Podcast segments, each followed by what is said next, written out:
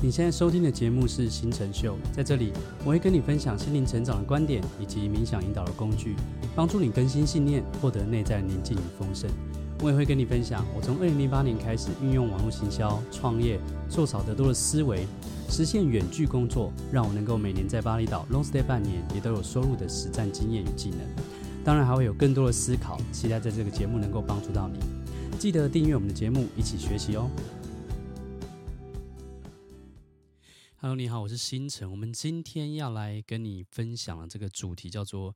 臣服实验哦。怎么样让宇宙生命能量去引导你破除所有人生制约的这个方法？我们在日常生活之中，我们都习惯放太多能量跟注意力在逻辑思考上面。我们的主流文化价值观。都会让我们认为思考这件事情非常的重要。我们做决定的时候，我们会用头脑去反复的忧虑，反复的去这个做一些比较分析。我们对这件事情是习以为常的，因为我们认为这样子去思考才会做对的选择，这样子才不会有平白无故的损失。我们所有的事情都必须计算好了，才会有保障、有保险。在选定人生方向上面，我们也是一样。我们都按照这种传统的目标设定来决定很多事情，比方说按照主流价值观或者是金钱物质为王的价值观去拟定我们要达成的目标。可是呢，就像我在过去的 YouTube 影片，或是 Podcast 节目，或是我的课程里面，我们都有提到过，光只是用金钱还有主流价值观去衡量成功，来拟定你的目标，它其实可能是一条有限制的路，是一条有制约的路，因为。我们永远都只能去想我们想得到的，可是这个世界呢，整个生命却毫无疑问的哦，比我们的逻辑思考来得大，来得宏伟。我们曾经提到过，这样的目标设定会带来的一些问题。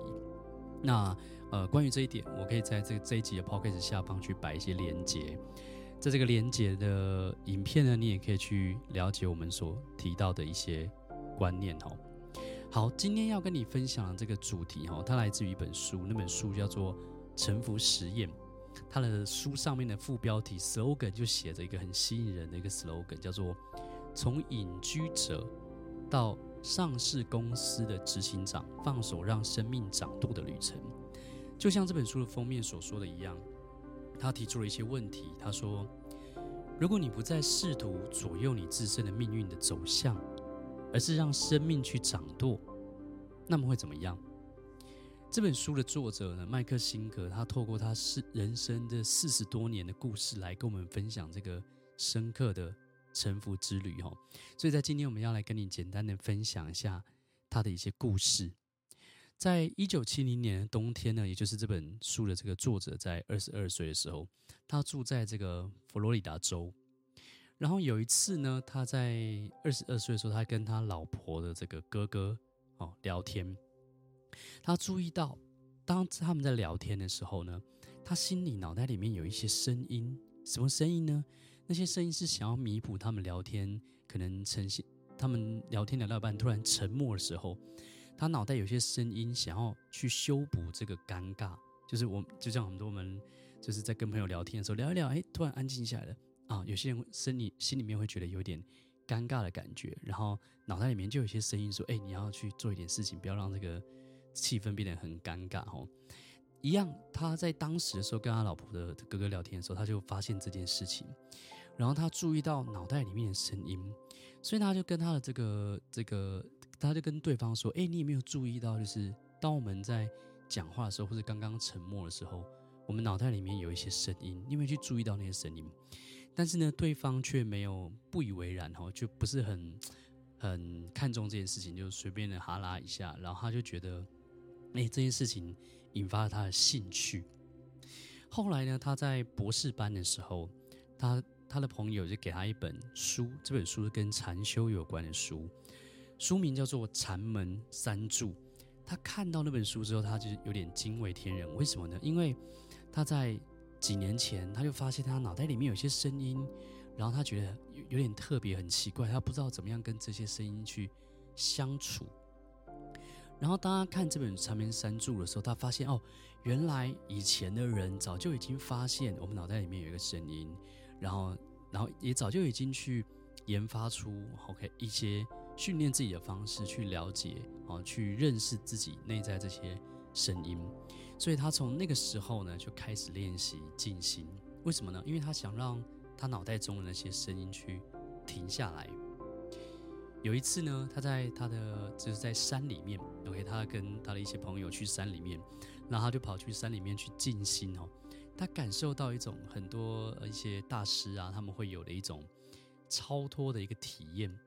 一种绝对宁静的一个体验，可能透过静心冥想的时候去感受到的一些事情哦，就很像我们看现在看很多书嘛，都看到很多开悟人士他们会描述那种深刻的转化。那这个这个书里面的这个部分其实还蛮常见的，因为我们看到很多身心灵书籍的作者，他们都有类似的转化的故事。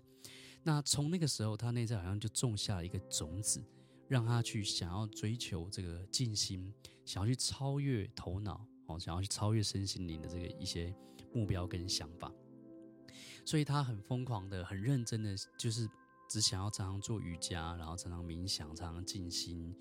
然后呢，他为了让自己独处呢，他就有一次因缘际会之下，OK，他看到了一块地。然后那块地就是他理想中，他觉得他想要在那个地方，然后好好的跟自己去静心，然后好好的做瑜伽。因为有一阵子他可能都睡在车上，住在这个他的这个可能是这个休旅车或者是可以露营的那种车哈。那他有一次看到那块地，在他联络地主，他想要买下那个地之前，他就先告诉自己，他愿意花最花出最大的金额是多少去买这个地。那他心里面的这个想愿意出的价钱，比上面的这个标价低很多。可是他告诉他自己说，如果呢地主不愿意降低这个金额，那就代表说这个地方不属于他。结果后来没想到，他就顺利的买下了那个地，然后盖好房子。接下来有一年半的时间，他每天早上三点起床做瑜伽、静心，因为他想要的就只有借着静心。去让他脑袋里面的声音去停止。问题呢是什么？问题是他发现，他无论做再多的静心，做再多的瑜伽，虽然他可能在做静心的当下能够体验到，就是之前那种很美好的、很宁静的那种能量的境界，可是他没有办法突破到他一心向往的那个完完全全超越脑袋声音的境界，因为只要他一结束他的静心跟瑜伽。他一站起来开始做日常生活中的活动的时候，他脑袋中的声音呢又会再度出现，他都不知道他该怎么办。后来突然有一天，他突然有了一份顿悟，他觉察到一件事情，就是诶，也许他已经用错方法了。与其呢持续的去要求自己的这个脑袋的声音去停下来，倒不如他也许应该问自己，为什么他的内在的这些声音这么的活跃？也许他应该问自己，脑袋里面的那些声音，它背后有什么样的动机？也许呢，去除了那个动机，他跟他内在这些声音的这些挣扎，然后 OK 就会结束了哈。他觉察到一件事情是什么呢？就是他多数的脑袋里面的这些想法，都围绕着两个事情去打转。哪两个事情？一个就是他喜欢某些事情，另外一个就是他不喜欢某件事情。他发现到，他脑袋里面的声音都围绕着他的喜好在打转，所以他决定从那个时候，他发现，他就决定做一个实验。他决定呢，他不要再去听从他内在里面那些谈论个人喜好的声音。他开始一个实验，他要有意识的去接受整个生命之流呈现在他眼前的所有事物。这就好像是一个接接纳的练习哦，不去。按照你的喜好，不去做任何的评断，那我不去被自己的那些喜欢什么跟不喜欢什么而去干扰到自己，而去打扰到自己，而让自己产生很多不舒服的感觉，或者是呃一些选择性的困难之类的。他发现他做这个接纳练习的效果非常强大，确实让他的这个内在脑袋开始安静下来，所以他决定挑战极限。他做一个决定，这个决定就是从今以后，如果他的生命。整个生命能量以某种方式去呈现在他面前，而他抗拒那个呈现的唯一的理由是出于他个人的喜好。他决定他要放开自己的喜好，让生命去做主。这就是臣服实验的开始。这是一种完全敞开你的心去面对未知的练习，因为你不知道生命到底会带你到哪里，然后你也不知道如果不去有喜好带领，你会发生什么事。因为我们每一个人，我们都习惯运用我们的喜好，我们都习惯觉得人生应该要自主去做决定，我们应该要去创造我们想要去做的一些事情，我们应该要去控制。其实很大的这个原因在于说，我们想要控制我们的人生。我们不让生命去展现，我们完全都活在我们的头脑里面。但是这个作者呢，麦克辛格，他做了一个不一样的决定跟实验。从他做这个决定之后，沉浮实验就开始了，也开始了他这本书里面四十年来的一些奇妙的旅程。在这四十年来里面，他一而再、再而三的去臣服生命。那这个其实。他一直不断去享受这个臣服的过程跟奇迹。我觉得这本这本书很有趣的地方是，看到后面我会觉得还还蛮喜剧的哦。怎么说呢？因为有好几段的剧情都是他呃人生之中有些人或是有些事发生在他身上，然后他心里面有一些反抗，他心里面有一些挣扎、痛苦跟不喜欢那件事情的发生。但是呢，他都怎么样？他都想起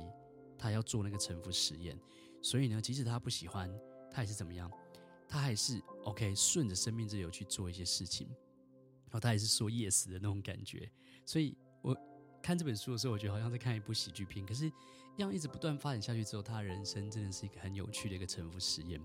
在他决定做臣服实验的时候，他还是研究所学生，那他还是得上课。虽然他大部分的时间呢，他都在这个静心。可是他偶尔呢，还是要到学校上课，而且他还负责去教一门课。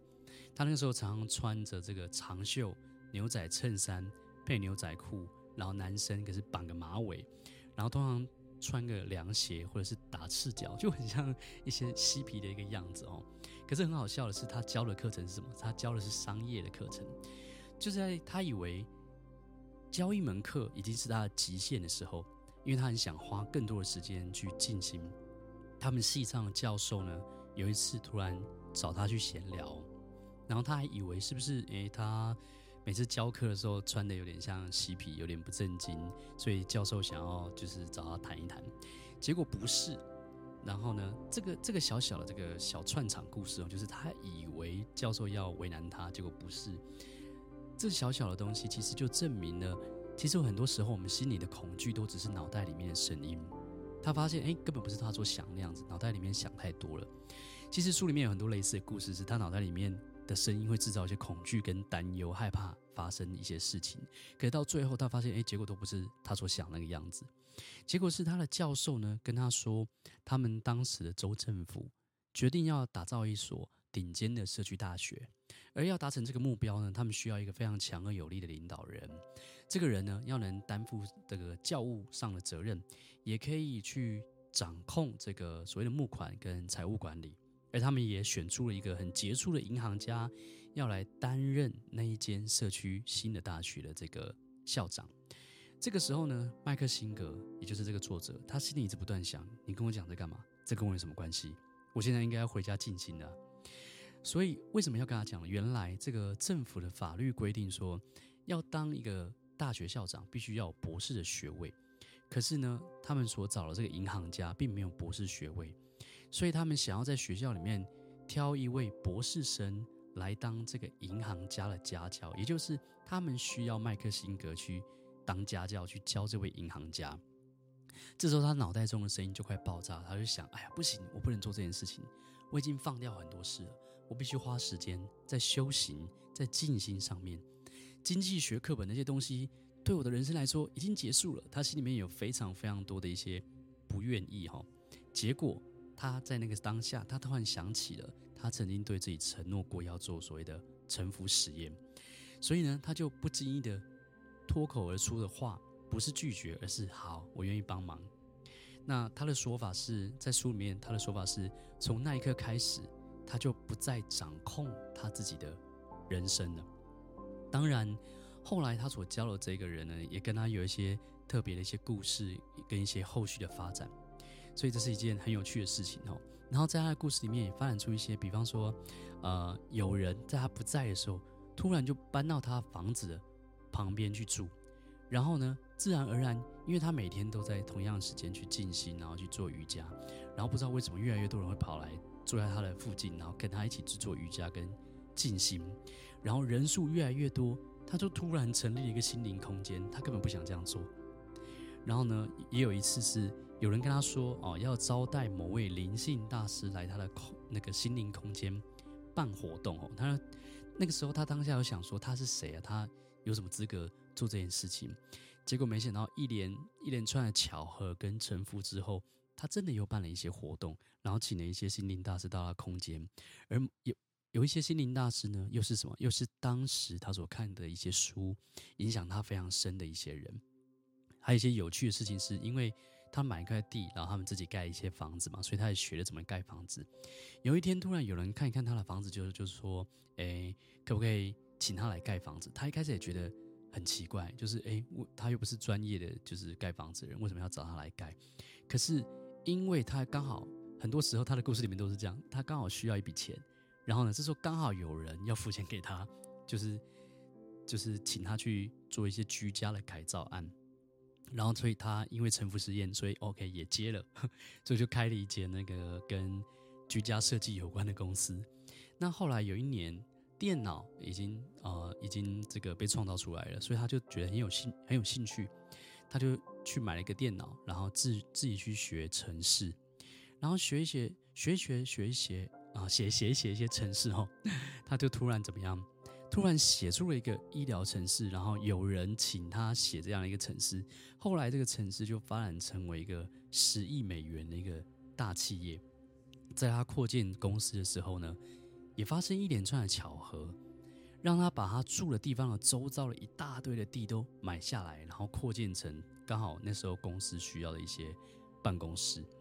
就这样子哦，这本书的故事从一九七零年的故事开始讲起，一直写到二零一一年，他的整个人生的经历，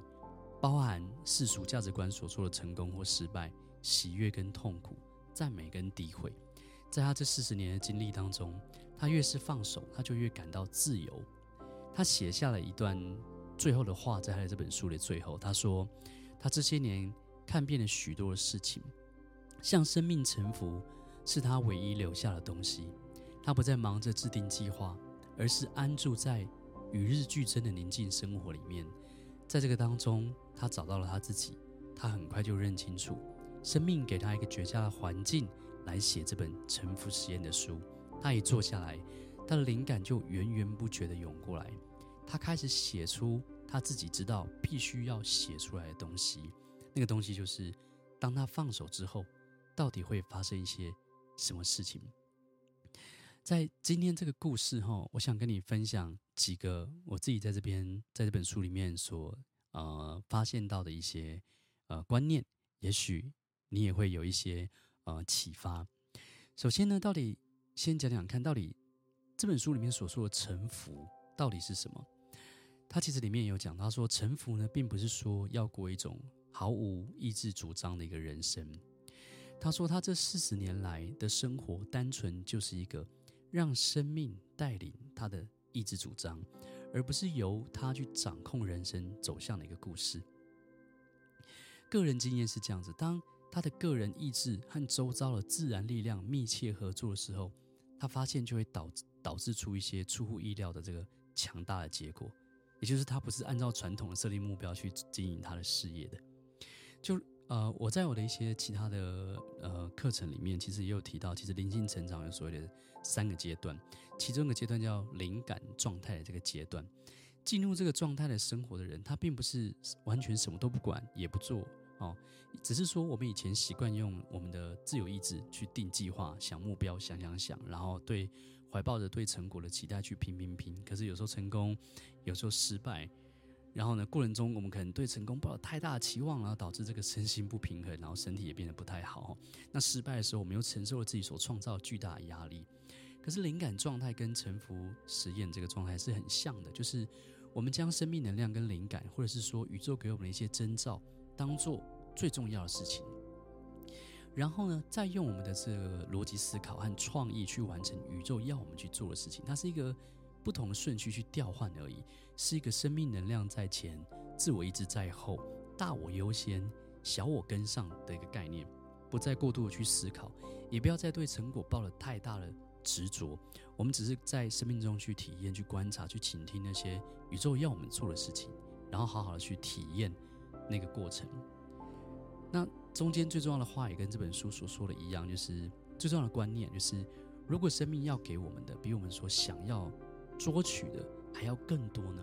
有没有这样的可能性？我觉得这是一个蛮有趣的一个生活的方式哦。我在最近也看一本书，叫做《这个瑜伽式的内在喜悦工程》。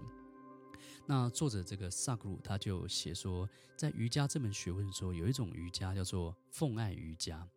那奉爱瑜伽其实是一种臣服更高等力量的一种修行的方式。奉爱呢，指的就是你放下你的喜爱，还有厌恶，就是放下你的喜好，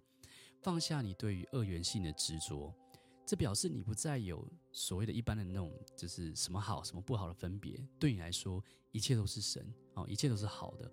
奉爱者是这样子去感觉世界，他们认为神无处不在，一切都是神。他基本上是在说一切都是好的，所以他抵达到一种这样的人，他会抵达到一种非常深刻的接纳的状态。这个状态具有非常强大的一个转化的功能，可以让人解脱。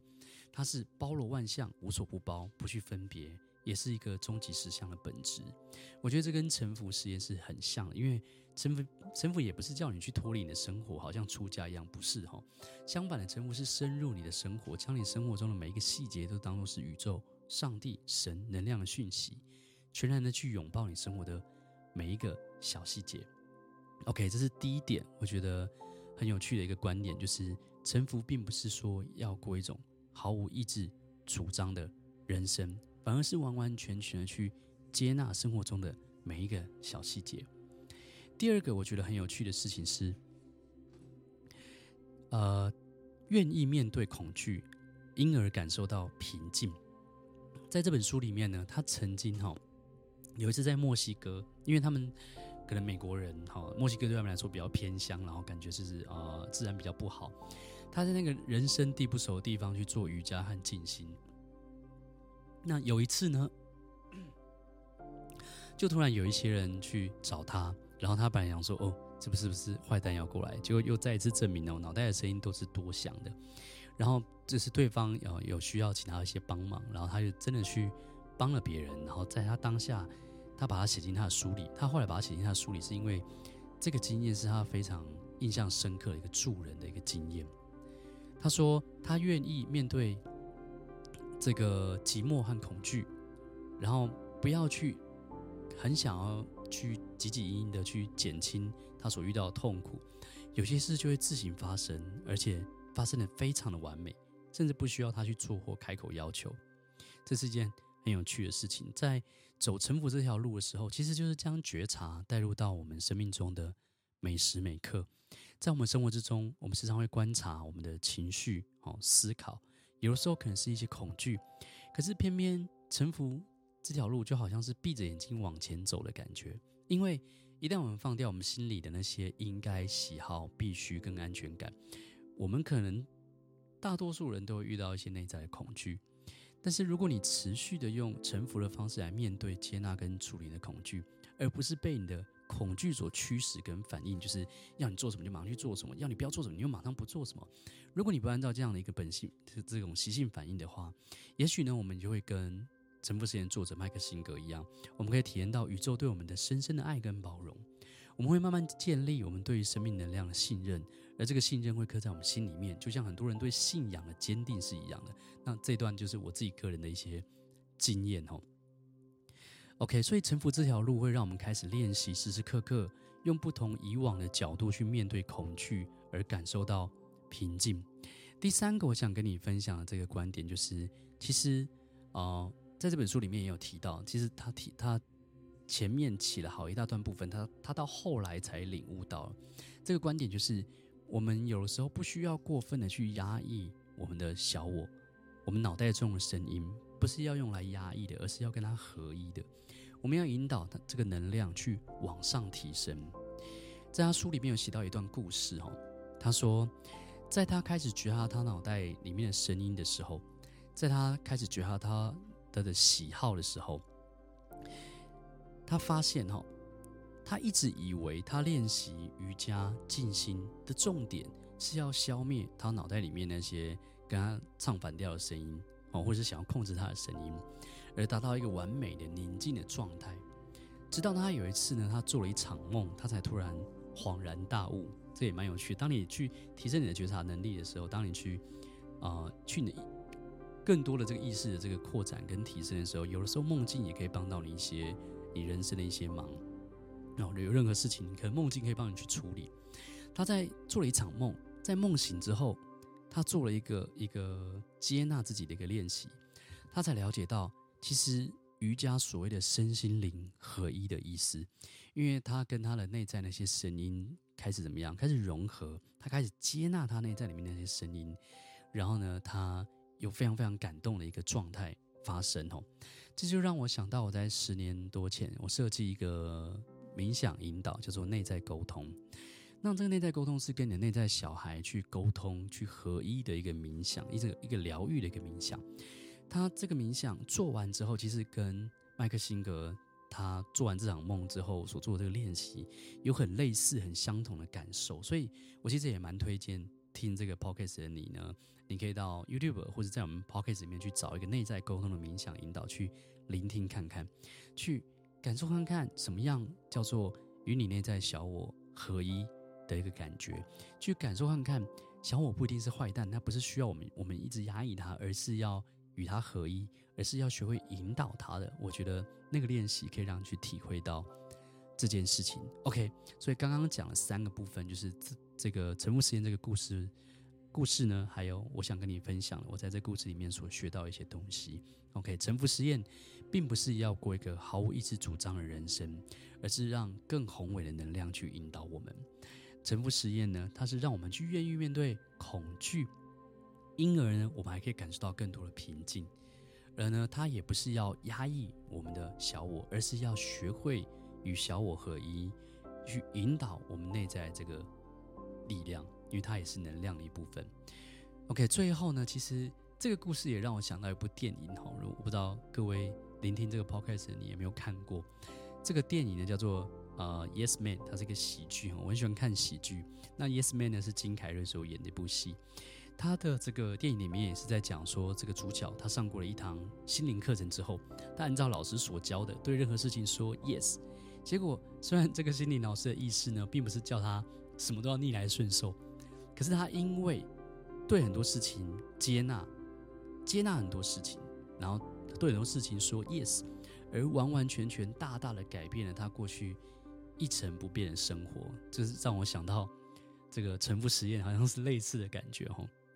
因为，如果我们真的去放下我们的喜好，如果我们真的去放下我们过去习惯做决定的方式之后，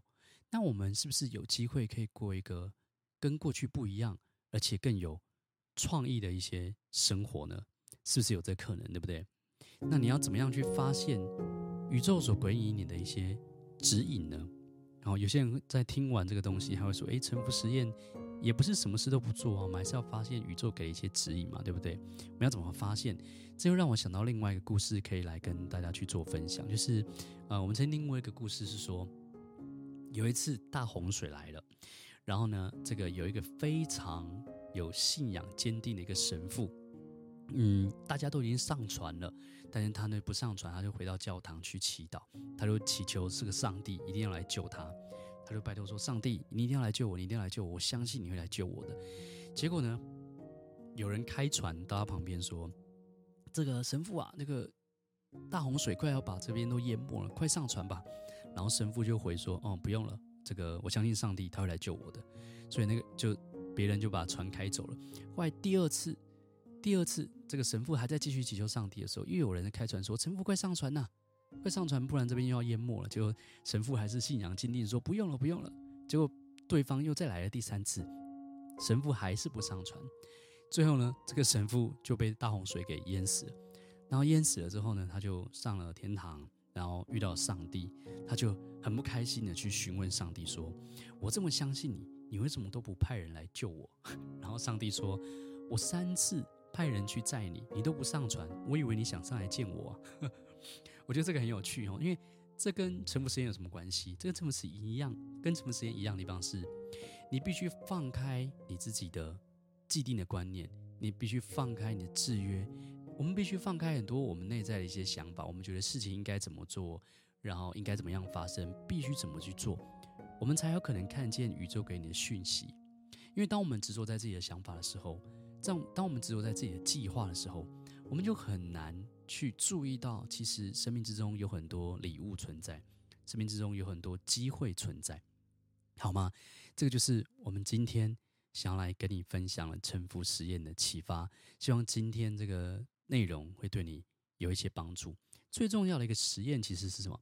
其实就是如果你百分之百的接纳宇宙所要给你的一切，那么你会多出多少能量去感受美好？你会多出多少能量去创造其他事情呢？我觉得这是一个很棒的一个问题，好吗？希望今天这一集对你有一些帮助。别忘了，如果你觉得有趣，你觉得这个故事也很棒，会对你有帮助的话，订阅跟分享我们的节目，在我的这个 Facebook 的粉专、IG 或是 YouTube，我们也不定期会有一些文字啊直播的分享，可以记得搜寻星辰和心灵吧台，追踪我们，好吗？那我们下一次再见喽。